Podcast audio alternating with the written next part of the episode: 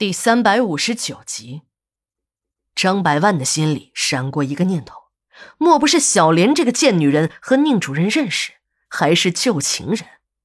但这个想法一下子又被他否定了。在宁主任到他们这儿来之前，他就打听过了，这个宁主任是在另一座城市上的学，和小莲是非亲非故，他们两个人的生活中没有交集，也就谈不上相识。但张百万还是不死心。他又仔细的研究了一下小莲和宁主任的激情录像，这一次还真的让他看出了门道。在前十几分钟，小莲和宁主任之间好像在完成一种任务，尤其是小莲一直闭着眼睛，被动的承受着这一切，和动物之间的交配没有任何区别。这个张百万明白，这是小莲胸前摄魂花起的作用。但中间的一个停顿，小莲突然睁开了眼睛。两个人对视了有一分多钟，从这以后，小莲便开始很配合。从这个女人不由自主的嘴巴开合中，虽然没有声音，但张百万也已经猜了出来，这个女人在兴奋的呻吟着。张百万又想到了一个反常的细节：小莲每次帮完他的忙，都会对他黑着脸闹上好一阵子，每次啊还要花费自己好一番力气才能把这个女人哄好。但这次跟宁主任不同，小莲不但没有烦他，看起来心情还很不错。小莲虽然已经成了他的情人，但他张百万从头到尾也没看到过这个女人笑过几次。和自己办那事时，更像是在应付差事。他虽然每次都是激情百倍，但一看这个女人门户大开、咬牙坚持的样子，便很泄气。他也就只有三分钟便结束战斗了。张百万立即让人重新调查了宁主任的历史，果然有了收获。宁主任上学时就曾经搞大过小莲的肚子，怪不得这两人如此的亲热。原来没有查到，是因为宁主任在转学时隐藏了自己的光辉历史。张百万被吓出了一身的冷汗，这一次真的是太危险了。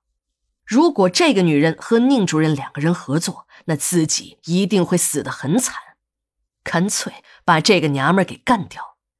想到这里，张百万来到了小莲的房间。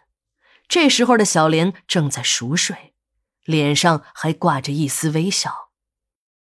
张百万看着熟睡中的小莲，他的心里有一种冲动，干脆上去一下把这个女人给掐死，再往矿坑里一丢，所有的麻烦事儿便都会得到解决。但他下了几次决心，也没敢下手。他深知，他现在和小莲的这种关系就是相互利用，小莲只是利用他保住张家少夫人的地位，而他利用小莲去控制男人，达到自己不可告人的目的。但这个女人是杀不得的，他深知这个女人的来头。小莲的父亲王大有，他是不害怕的，他真正有所顾忌的是那王大有的弟弟王大富，这个小子简直是个杀人不眨眼的魔王。